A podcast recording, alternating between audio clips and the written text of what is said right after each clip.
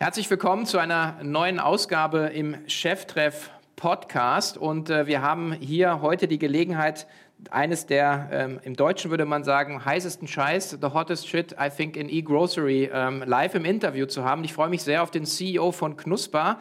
Herzlich willkommen, Erich Komo. Hallo. Good morning. Good morning to you and to your listeners, Sven. Herzlich willkommen zu Cheftreff, dem Future Retail Podcast von Sven Ritter im Gespräch mit den Machern und Innovatoren der digitalen Handelsszene.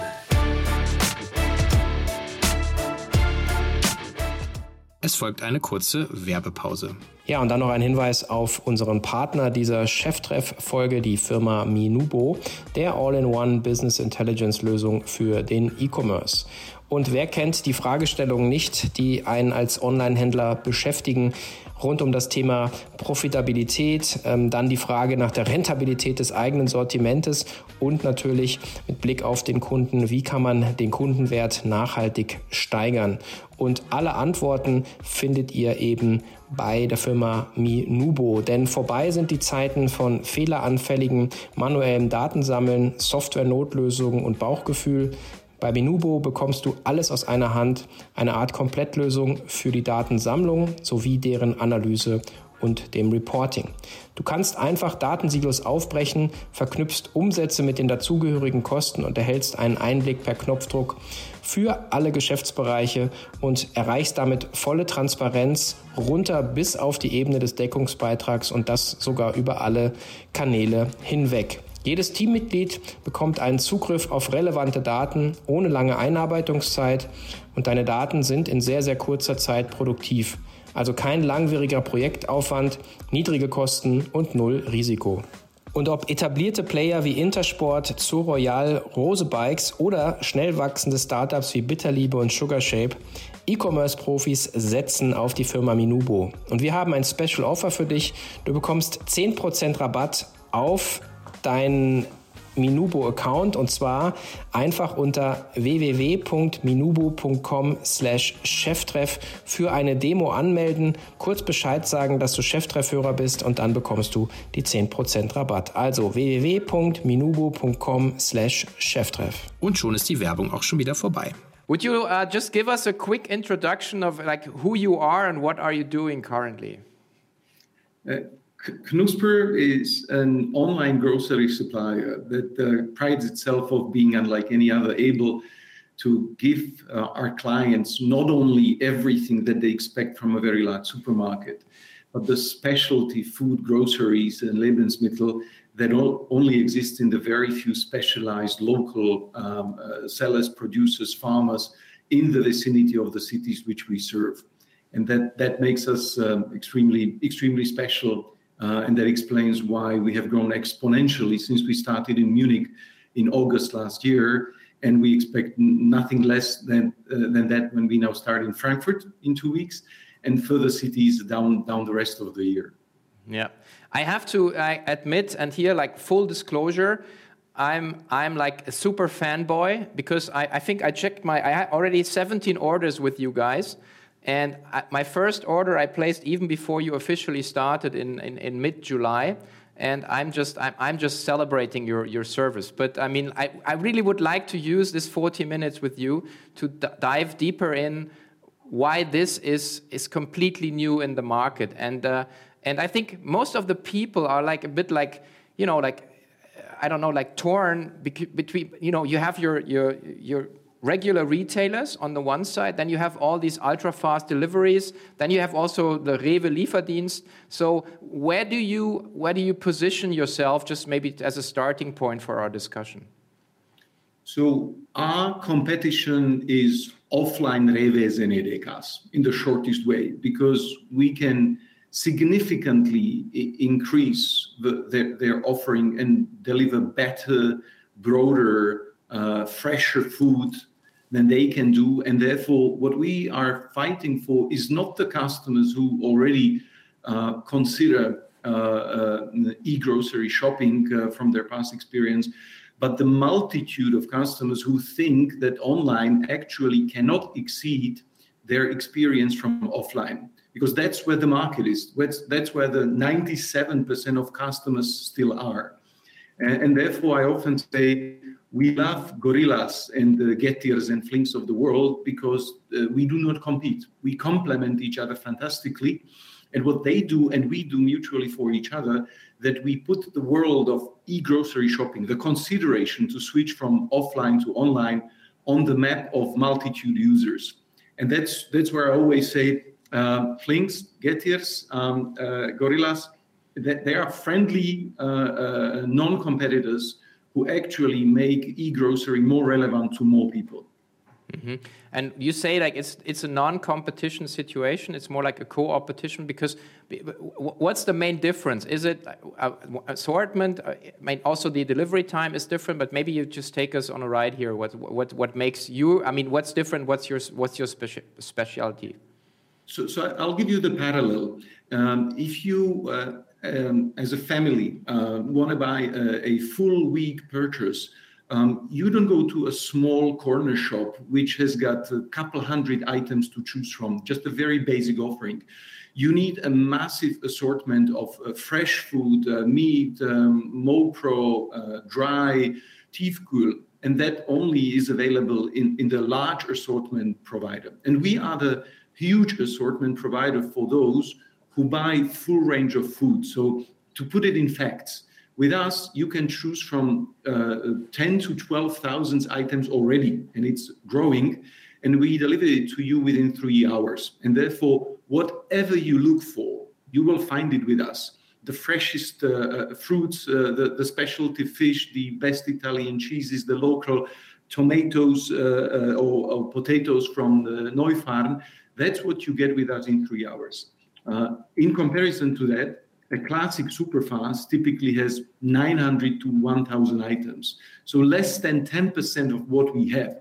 Uh, and you get it in 15 minutes, but it's a, a, small, small, small, small, very small section of what you need. And you usually go there for impulse buying. I mean, you have a party and you need beers, and it's already happening, so you need it now. Mm-hmm. Or you are baking and you need the, the butter right now. And that's that's the exact comparisons why the small corner shops in online world, that is gorillas, are very different to huge supermarkets and combination of local stores that we uh, give customers to in access with one click. Mm-hmm. Okay, but you always say that. I think uh, I've heard it at a different podcast that you say like the, the Wocheneinkauf uh, needs needs more planning, right? And it, the expectation is not to get your Wochen Einkauf within 10 or 30 minutes, and you are offering this three hour window. Um, I'm, I'm, usually using it like when I say in the morning, I say I want to do shopping, I say like, oh no, let's Knuspr. So I, I, I look at your website. I, am more the website guy because I see the, the products more. Like I'm, I don't, I'm not a fan of these small screens. But um, so, so that, that's basically where you say like your, your three hour window is sufficiently, uh, it's totally enough for, for the Wocheneinkauf customers you're having, right? And actually, the customers come in three different shapes there. Uh, roughly one third of our customers buys within the three hour delivery, mm-hmm. and then we deliver it in a 60 minute window so that you don't have to wait for three hours. You actually define a 60 minute window within the three hour delivery. Mm-hmm. The the second third of customers is very much like you. They come to work in the morning. They think what they will cook in the night. They make an order in, in the morning, and they have it delivered after where their work in the evening to their homes. And, the last third of our customers typically plans for even longer, doing the order today for delivery tomorrow. Mm-hmm. Okay. I mean, I read in an interview with uh, with the founder of of Rohlik, uh, Thomas Čupr, who is who is like uh, who's like heading the, the mother company of Knuspr, and we will look into this as well later on. Um, but he said that uh, that from his point of view, the the killer application is is the assortment. And then, and also again, anecdotal evidence is like you got me hooked just because of the range of products and the stuff I don't get at Rewe and Edeka. And I, I really love to hear your your version and your your view on it. Like how important is actually the assortment uh, for um, like actually getting and and retaining customers it's by far the, the most important driver because what you just described is the experience of our customers and the feedback we get consistently in every country. And that is because, I mean, for customers uh, or, or, listeners and viewers who didn't try Knuspr yet, to explain how broad the assortment is, it's not just what you get in the biggest supermarkets. It saves you five to six trips to different places if you tried to get what you can do with us from others because you would have to go to a supermarket to get your classic A brands. Then you would have to go to, uh, if we are in Munich, so let's talk about that, to Brot Manufaktur Schmidt to get the better bread than what you get in supermarkets. Uh, you would have to drive to Naturlandhof uh, Brandl to get phenomenal meat. You would have to go to uh, a store of a machine, uh, man versus machine, to get a great coffee, and uh, possibly a fish manufacturer in Zone to get the right fish. And you don't have to do a single trip to do that with us because we, we get you not only what you have in supermarkets, but what you only get in small specialty stores, local uh, Hofladens, uh, uh, uh, local producers, local bakers and metzgerais that we do. And that, that probably is a, a nice way also to describe your experience, I hope.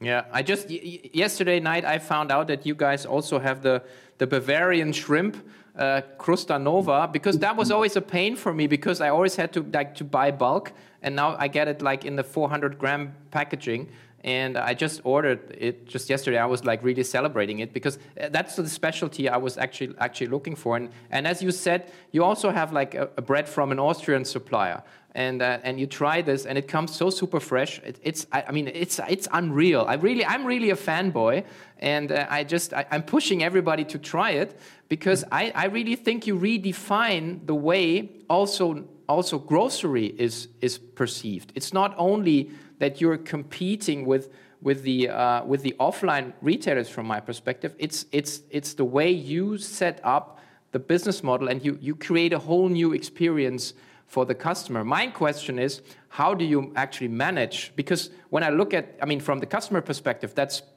superb but how do you um, to, to to manage the supply side because i mean as everybody is aware like you have like tiefkühled stuff, you have deep frozen stuff, you have fresh stuff, you have have the, the regular non-food stuff. So um, th this this looks to me like a quite a big challenge.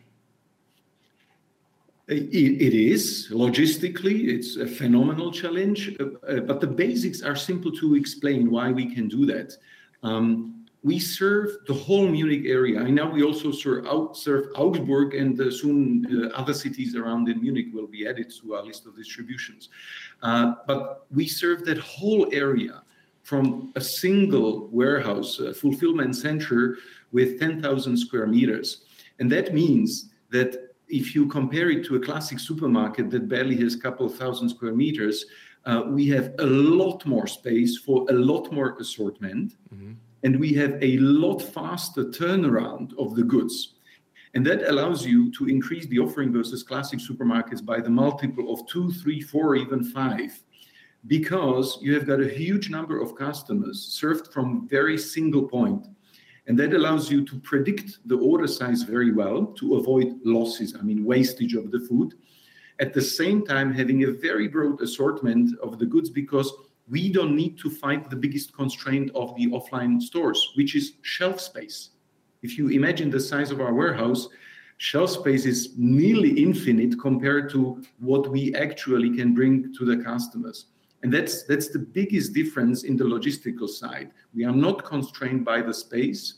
Uh, and in combination with the fact that we serve from a single space, we can do a lot without wasting the food. Mm-hmm. Okay. When, when I look at, at, at your offering, um, and, and it's not like the, the mass products you get and the big brands is one thing. I think there is no limitation to, to the amount you can sell. But when I, uh, you, you, said like Brot Manufaktur Schmidt or some, some tomato supplier or plant, a farmer uh, in Neufahrn or someone who's doing strawberries. I mean, I mean, uh, when I, I mean, and that's the second part of the question like how big are you now from customer perspective? How many orders you generate per day? And then of course the matching side is like how can suppliers keep up with the growth pace you, you are actually uh, displaying at the moment? So currently we have 40000 customers uh, uh, buying regularly and irregularly. Uh, more than 25,000 are already regular buyers, and we are selling nearly 3,000, delivering nearly 3,000 orders each day in in the 80 euro average purchase size. So it's wow. actually huge, huge growth and exponential, uh, growing even faster than our best estimates actually. And uh, uh, the way to keep up is we keep working with every small supplier that has got an interesting offering. Uh, we don't push them to increase the size. I mean, we had a, I had a very nice discussion with Herr Brandl uh, from Naturlandhof Brandl, mm-hmm. and he was suggesting that he increases the size of his production. And I was actually discouraging him to do that, telling him, don't do uh, at expense of the uniqueness and the quality that you produce, because from us, you will never hear and see a pressure to increase the volume size. Uh, because there is plenty of small suppliers and if we keep bringing them onto our stores as we do, then we will be able, and we are able, uh, to, to continue to grow because there is still enough of farmers. The problem is not lack of farmers and producers. The problem is that the current logistics and network of a classic big network players cannot and does not accept the small volume producers. For us, that's the opposite. Because what we do is we, we focus on four areas we make it really simple for even the smallest of the farmer to link to us. No complicated system, no complicated uh, conditions, no minimum volumes. Uh, we have farmers who actually are bringing, or we pick up from them, a couple crates of maize during the season virtually. And we have no problem with that because we built our processes to be able to do that and we don't complicate it for the farmers. So, no pressure on the volumes simple systems to cooperate with us, web-based or even email-based, if, if, if, if, the, if the farmer actually prefers so. We, we provide them support in improving and fine, fine-tuning their packaging and supply chain. We have got quite a few farmers now whom we help to package their products better to protect the uh, the the, um, the, the quality of the goods as well as minimize the packaging. We did that for with uh, one of our uh, uh partners uh, who delivers eggs, for example. And what we also do is we invest in marketing to promote their brands. So when you see a, a videos and uh, promotions of our unique, small, nice suppliers, we pay for all of that, even though we do it in their names or incorporating with us because that's the phenomenal symbiosis that we get because just like you that actually what brings the clients to us more than anything else. Yeah. I mean again that, that's that's like i'm not paid for this here but I, I, tried the philly steak from brandl and it's it's it's i just you know it's it's outrageously good and uh, and the, and and I'm always um, a bit sad when I look at your uh, at your assortment. It's not available, and and it, and it does the other way around. And if it's available, I always buy it because mm. I feel like I feel like it's a, it's a treat, and I think it's it's it's also about authenticity.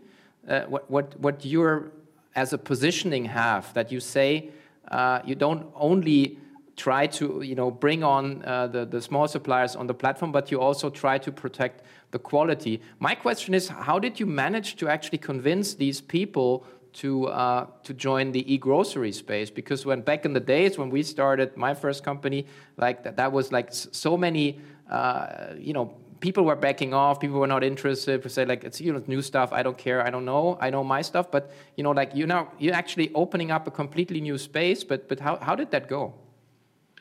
Well, we faced virtually no pushback. My, our experience is that every every producer, supplier, farmer, locals, regionals were really keen to join. And I attribute it to two things. One, the e-grocery topic over the last two, three years in Germany has become a hot topic. It is obvious to everyone that after years of a linger, it is now happening. And, and all farmers understand that it, in some way or another it actually is already happening. So that's that's one thing. Second our experience from other countries where we operate is known uh, to the producers and to those who were not aware of them. We were open. We told them how we operate. We showed them our results from previous countries. Mostly austria was very relevant to bavarian farmers and that actually uh, made them interested in working with us and virtually we had no no pushback amid the pressure from the other side which the see from the big producers so it's kind of a pull to online is happening and the push from offline is actually putting the customer the, the farmers under pressure. And that all contributes to the fact that when we offer cooperation we see phenomenal uh, really wonderful interest and very very smooth cooperation kicking in quickly Mm-hmm. Your model is to actually um, to to to to. Uh, you mean you started now with Munich, and you just mentioned the uh, next launch is the Rhine-Main area, I think, um, in two weeks' time. But this is your strategy, right? To to to hit uh, your service uh, onto big agglomerations, and and so what's the roadmap looking for Germany? So Frankfurt in two weeks, uh, Hamburg in September. Uh, Köln and Essen at the end of this year. And then we continue with uh, uh, Hanover, Berlin, um, Stuttgart, where we are looking for the place. And except for Stuttgart, we already have all these places under contracts, and we are now starting or already progressing to construct or reconstruct the warehouses um, uh, uh, therefore, by the end of 2023, we should be covering at least the top 12 cities. Es folgt eine kurze Werbepause. Ja, und dann ein Hinweis auf unseren Partner dieser Cheftreff-Ausgabe, und zwar die Firma Moss. Moss ist die Ausgabenmanagement-Plattform und Firmenkreditkarte und ähm, eignet sich ideal für schnell wachsende Unternehmen wie Online-Händler. Und die meisten Online-Händler unter euch werden das kennen. Man bestellt Produkte bei Lieferanten aus Übersee, muss diese Ware direkt bezahlen, lange bevor man die Ware selber verkaufen kann. Und ähm, das bindet natürlich bei euch Kapital und drückt auf euren Cashflow. Und um eben hier im E-Commerce mehr finanziellen Freiraum zu bekommen, bietet Moss eine Firmenkreditkarte an mit Limits und Verfügungsrahmen von bis zu 750.000 Euro und Zahlungszielen von 60 Tagen. Ihr könnt sämtliche eurer Unternehmensausgaben mit den Karten von Moss tätigen und auf jede Zahlung gibt es dauerhaft 0,4 Prozent Cashback zurück. Das heißt, ihr bekommt jedes Mal, wenn ihr die Kreditkarten von Moss einsetzt, 0,4% Cashback zurück. Und wen das interessiert, der schaut sich einfach mehr Informationen an auf getmoss.com slash Cheftreff und dort könnt ihr mit dem Gutscheincode Cheftreff in Großbuchstaben einfach Moss zwei Monate lang kostenlos testen. Also direkt draufklicken auf getmos.com slash Cheftreff und holt euch eure zwei Monate kostenlos mit dem Kennwort Cheftreff. Und schon ist die Werbung auch schon wieder vorbei. Okay, well, what's the, what's the limiting factor for, for you guys? Is it is it like uh, finding real estate warehouses, or is it is it is it people? Is it is it the assortment? Finding warehouse is the first step that always uh, uh, comes with some time constraints for two reasons. Um, the type of uh, warehouses that we look for are very specific, uh, typically around 10,000 square meters at the edge of the city, high power capability, uh, good access to public roads because of our employees. But we have surprisingly been able to find over the last um, 10 months warehouses for all big cities already, except for Stuttgart where we are still not having signing the contract. We are looking at the prospect, mm-hmm. um, uh, and Berlin, where we are looking at the three front runners. Every every other city is already signed on our map. So we managed that. Took some time. Typically takes three to six months to find the right warehouse in the city once we start looking at it. Then comes the second bottleneck, rather than bottleneck, it's unpredictability that, that we have to live with, which is the Baugenehmigung process. Sometimes it takes uh, two months, next time it takes 10 months. Yeah. And obviously, there is no way to force that process. It just happens yeah. differently in different uh, uh, regions. Um, and then, of course, uh, finding the people is not the easiest way, but so far we have been able to recruit and hire all the people that we need, but it means that we also had to build a very wide network of uh, cooperating partners to identify the people for our warehouses as well as people for uh, uh, cars, mm-hmm. as well as the uh, people for offices. But thank God, even during the COVID, so far we are managing that well. Mm-hmm. Yeah, my again, my personal um, interaction with you with your drivers is, is, is super positive, and uh, I was I, I, think you're this is one of the uh, the main areas I think you, you, might be looking at, into right when when you hire people because I, th I think that's not, not not by random uh, it's not randomly uh, that you know my experience is so good. So I mean, how how how important is is the is the driver for for your business? Oh, perfect. I, uh, thank you, uh, Sven. I couldn't be more happy to answer that question because next to the assortment, which is the thing to hook the customers into happiness, is the behavior and timeliness of drivers. That's the, the, the, the, the by far the second largest factor in, in our feedback from customers. And so what we do is we look for candidates. We don't look for drivers. We look for people who feel good to give other people good service. So often they come from industries like restaurants, hotels, receptionists, where you find the people who are naturally keen to serve the people. And, and the, the fact that they are drivers is a secondary to that. And once we once we have them, once they decide to work with us, we spend days uh, uh, training them first theoretically, and then before the driver actually is allowed to serve the customers on their own, they are uh, co-driven with our experienced drivers and trainers uh, for a couple of days, and they are taught how to interact with customers in real life. And only then, when we see that they are doing really well, we let them do their service on their own, and we look at the feedback of customers at the level of each individual courier. Was was he or she polite? Uh, was he or she on time? Did uh, she ask if the customer has funds to to take back? Did they say thank you for the Trinkgeld? Were they dressed uh, up properly? Those are all the millions of nitty gritties that we keep looking at at every single individual driver and order level. Mm-hmm. Okay, so um, completely different set of people you're hiring than like the the the, the fa- ultra fast delivery guys. it's a bit, a bit I, I, think it's a bit a different approach. I would like to look at the at the at the growth potential of the German market. You said like by 2023, like 16 areas you're servicing. So um, so where, where is the e-grocery market right now from from your data, and where can it can it be in let's say two three years? Uh, it, it, doubled over the last two and a half years. It, it went from uh, less than uh, one and a half billion to nearly three billion. And it actually, we believe, and I believe there is a consensus among the industry that the growth will escalate because you, you reach this point when it starts to register to the broader population. So I expect the market over the next three years to reach anywhere between four to seven at minimum billion. Uh, and that, that is relatively conservative assessment and and we we are keen to capture 30% of that market. That's what we project our growth shall be in those uh, 15 to 16 cities and on onwards after that.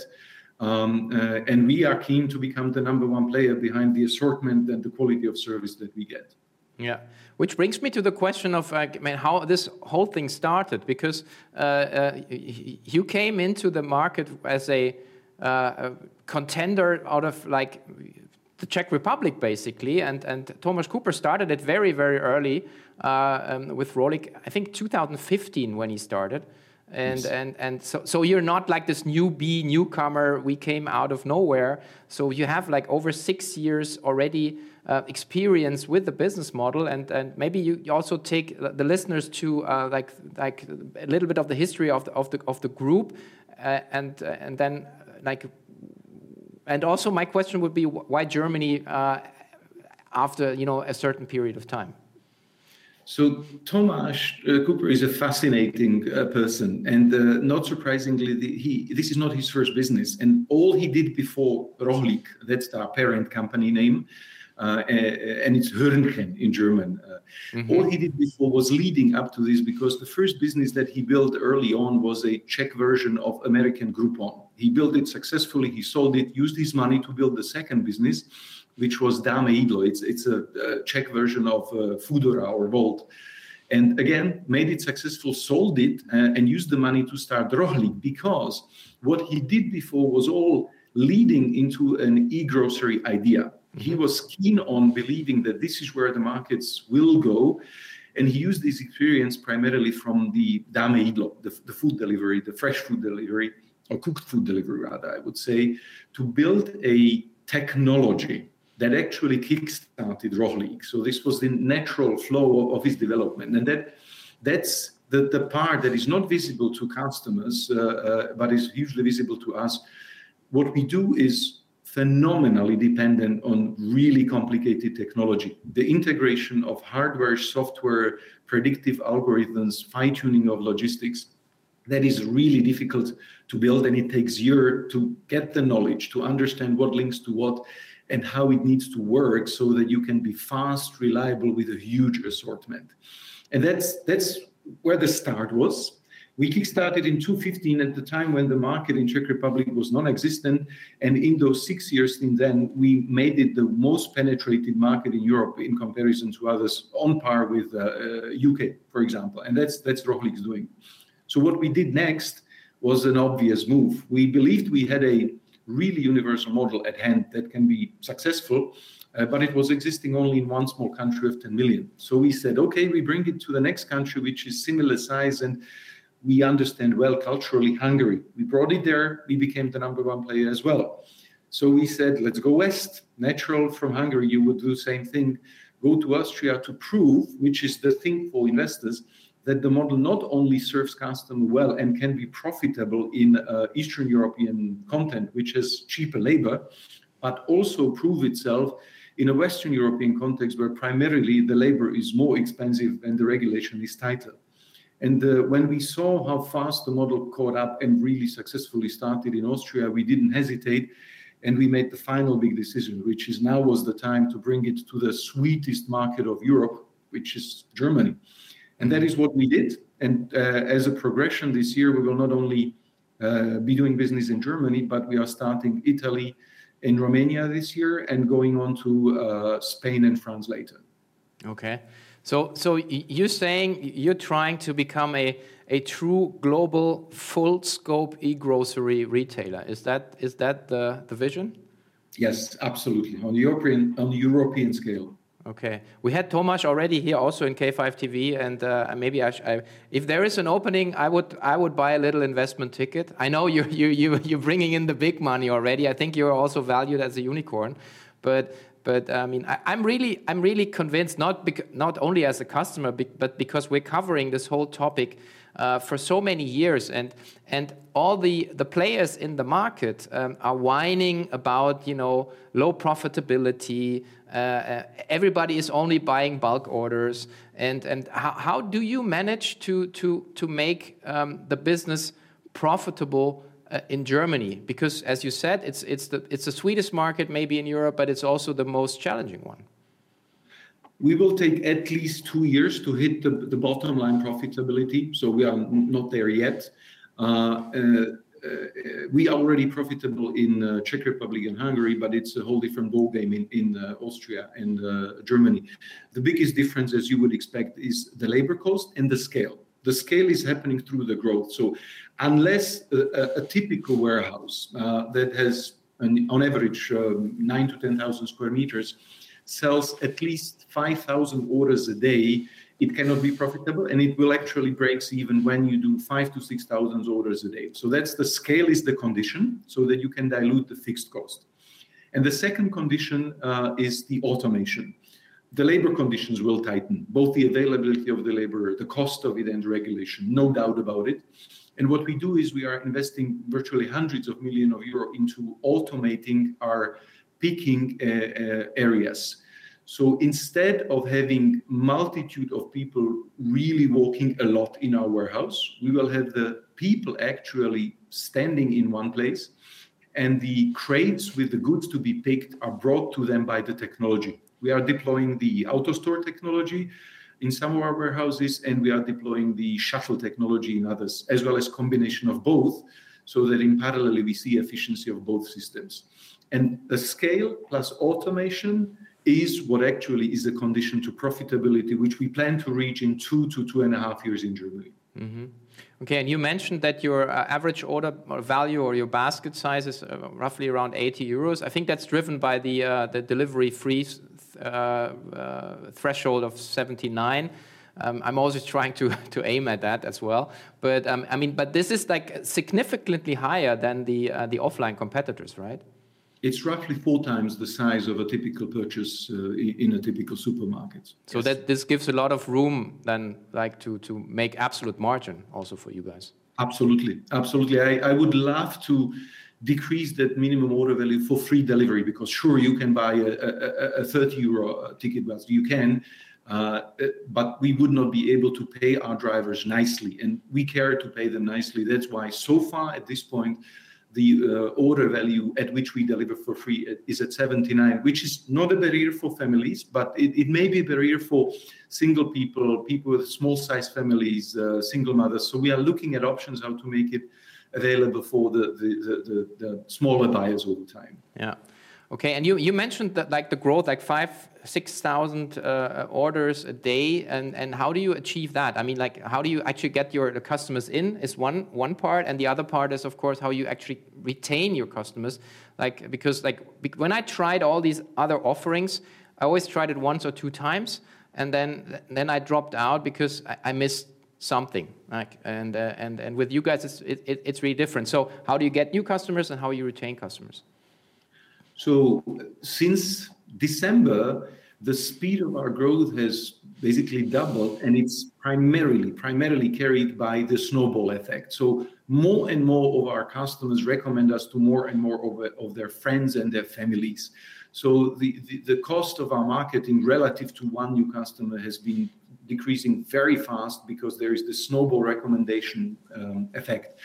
And therefore, what we see that the, we barely keep up our capacities growth to deliver to the demand of our customers. So far, we are doing well. We expect to do so, but really increasing the demand is is not uh, the, the painful part. The painful part is to make sure that we grow fast enough, to make sure that we stick to the delivery promise of three hours, that we always have our assortment, and that uh, we avoid mistakes such as we had a couple days ago when we missed nearly 10% of our assortment because of a, of an error in the logistics. So that's that's the tough part. Okay.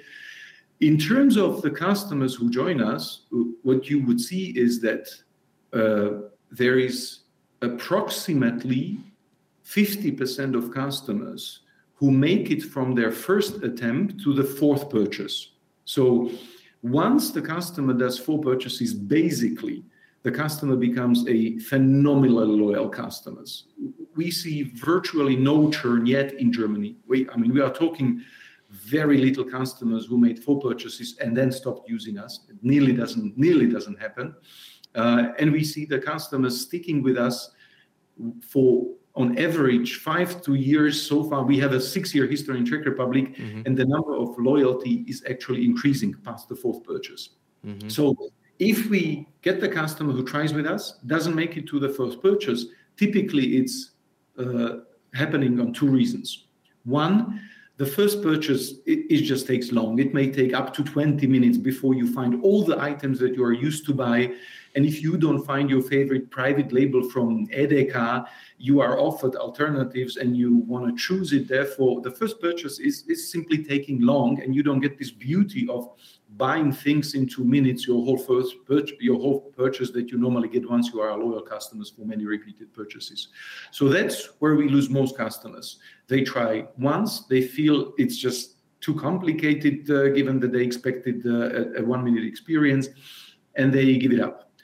And if we then lose any customers before they reach the fourth purchase because they don't find a particular item that we may not have. We have 12,000 items, but if you are keen on a private label from Rewe and you don't like any alternative to it, you may decide that you will still go to Rewe on offline. Okay. But as I say, 50% make it to the, uh, the, the, the fourth purchase. And since then, they they stick and the the net promoter score among our onboarded customers that's the definition of the fourth purchase and on i just got the latest results a week ago 79 points which out on a scale of 100 which just to put it in a perspective the best offline retailer there is in germany is at 39 and the average of lidl's aldi's edekas and rewes is about 20 points Mm-hmm. So the satisfaction is just phenomenal uh, uh, among the regular customers. Wow, that, that's that, that that's huge. I mean, like we work with NPS as well, and uh, and uh, and and like for our event, and uh, we're also around 70. And but but like as a retailer, that's that's that's crazy. And uh, I think DM is is the is the next follow up.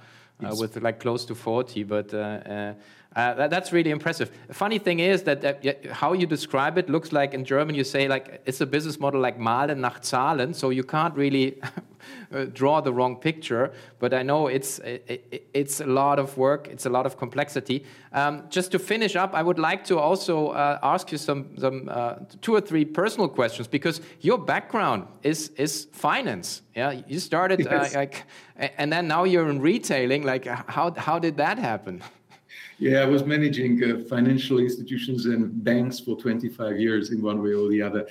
Um, uh, two con- three contributions. I'm, I'm a friend of Tomasz for the last 15 years, and uh, on the customer experience side, so the front end, the web solutions, the customer service, the instant money back for whenever you are not satisfied. Those are the things that I introduced through my digital banking and Tom, in early years of uh, his previous businesses, was hugely inspired by what we did on the banking side. So we have been mutually inspired by each other for years. And uh, when I was uh, in Munich, uh, when I came to Munich in 2018 to build a new bank, uh, a digital bank uh, in Germany, financed by my previous investors, we were still in the contact.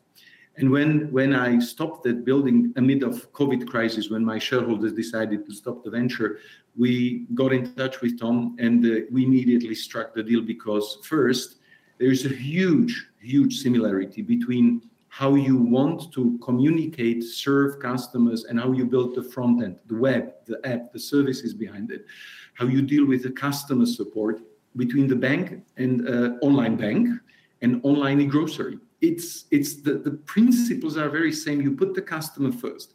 If there is something that they don't like you don't you don't argue with them. You pick the phone immediately. You enable them to get their money back for rotten tomato by a single click not by a process that deters everybody. You optimize your web experience to the latest possible point. You talk about your proposition in a clear terms not gimmicking the marketing. And those are all similarities that uh, I made me selling myself, I'm going in it. And the last and very important part is, uh, while previously living two years in Czech Republic, uh, I was an adamant user of Rohlik service. Our whole family were, and the life without that service was very difficult for us here in Munich. Even though supermarkets are very good, this is absolutely happy with the. Yeah. That is available in Munich, but going back to offline after you got used to online was so painful that being a super fan customers of it, I knew I understand what I need to build, and I that I followed it. Okay, perfect. And the last question is always like when you could go back uh, like five, ten years time to your younger self, and uh, and like you know tell yourself like uh, an insight you generated over the years. And i'm not talking about stock picking tips and, and avoiding mistakes because that's that's part of life. But it's more like an, an insight which would change your that the quality of your decisions. Is there anything comes up to your mind? Oh the uh, i always say every decisions i made was the, was the good one with respect to what i knew at that point. But one thing that i always remind myself that whenever I made a wrong decisions. It was not because of a lack of data, but because I was ignoring the instincts. Going mm-hmm. back to every wrong decisions, I could trace back that my instincts were telling me not a good one, and I convinced myself through the data, ignoring the instincts. And I always say for the, the young and coming people, follow the instincts. They are not going to fail you. Okay, that's a very uh, nice. Uh phrase and take away value from you, Erich. Thank you so much. Uh, I, it was a great pleasure for me as a fanboy customer, but also from a business perspective. And uh, we would like to, maybe it's possible to invite you to join our big K5 Future Retail Conference at end of June because we're putting together a very super cool e-grocery uh, block there. Maybe it fits your schedule, but I just like to hand out the invitation. But thank you so much here, and I think we have a couple of thousand listeners, and hopefully some some of these listeners will try your service. Thanks so much. Thank you, Sven. It was a pleasure. Thank you for having me, and I wish good day to you and to your viewers. Thank you. Bye bye. Bye. Und jetzt noch Werbung in eigener Sache. Das Schönste ist doch, wenn aus einer Idee Realität wird. Schon vor über zwei Jahren haben wir die Initiative Female in Retail ins Leben gerufen und mit einigen Frühstücken gestartet. Jetzt freue ich mich besonders, dass es ab sofort auch den Female in Retail Podcast gibt, in welchem meine liebe Namensvetterin Verena und ich alle zwei Wochen spannende Frauen interviewen. Die Folgen findet ihr zukünftig auf k5.de und natürlich auf allen gängigen Podcast-Kanälen. Also einfach Kanal abonnieren und inspirieren lassen. Wir freuen uns auf euch.